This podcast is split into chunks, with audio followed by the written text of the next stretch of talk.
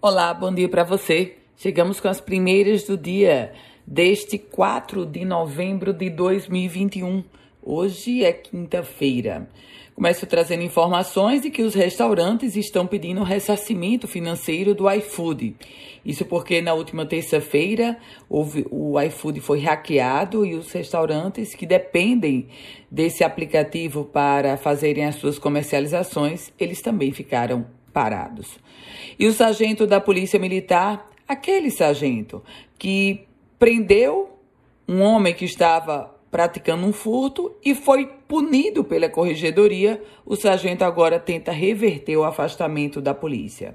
Trata-se do sargento Breno César Rodrigues Souza, que está buscando reverter a decisão da corregedoria da Secretaria de Segurança Pública que o puniu com três dias de prisão por suposta agressão a um ladrão que foi preso em flagrante no momento em que roubava fios de telefonia lá no bairro de Nova Parnamirim, região da Grande Natal. O policial nega a agressão e afirma que estava no momento de folga quando prendeu o criminoso.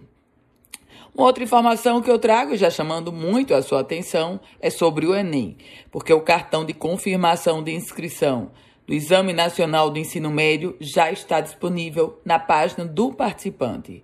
O Instituto Nacional de Estudos e Pesquisas Educacionais Anísio Teixeira, o INEP, divulgou o documento e eu lembro a você que a aplicação do Enem, tanto na versão digital quanto na impressa, ela acontecerá nos dias 21 e 28 agora de novembro.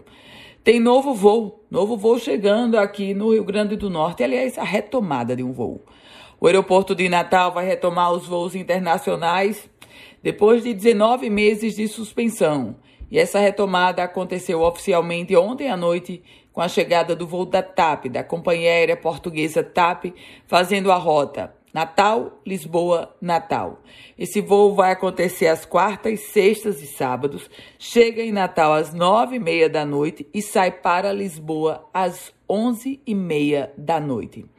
Lembrando a você que além da TAP, antes da pandemia nós tínhamos também um voo regular para Buenos Aires, na Argentina. Esse voo era operado pela Gol, mas ainda não há expectativa de retorno desse voo.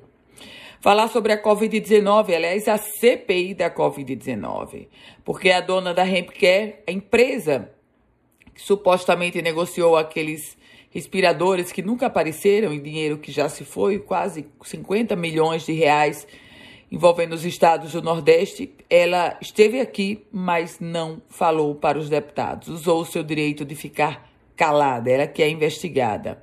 E para os próximos dias, novos depoimentos na CPI da Covid-19, sempre focando na sempre focando no consórcio Nordeste. Aliás, o consórcio Nordeste é a bola da vez na CPI da Covid-19, que também já aprovou um pedido, um requerimento para o governo do estado do Rio Grande do Norte deixar o consórcio Nordeste.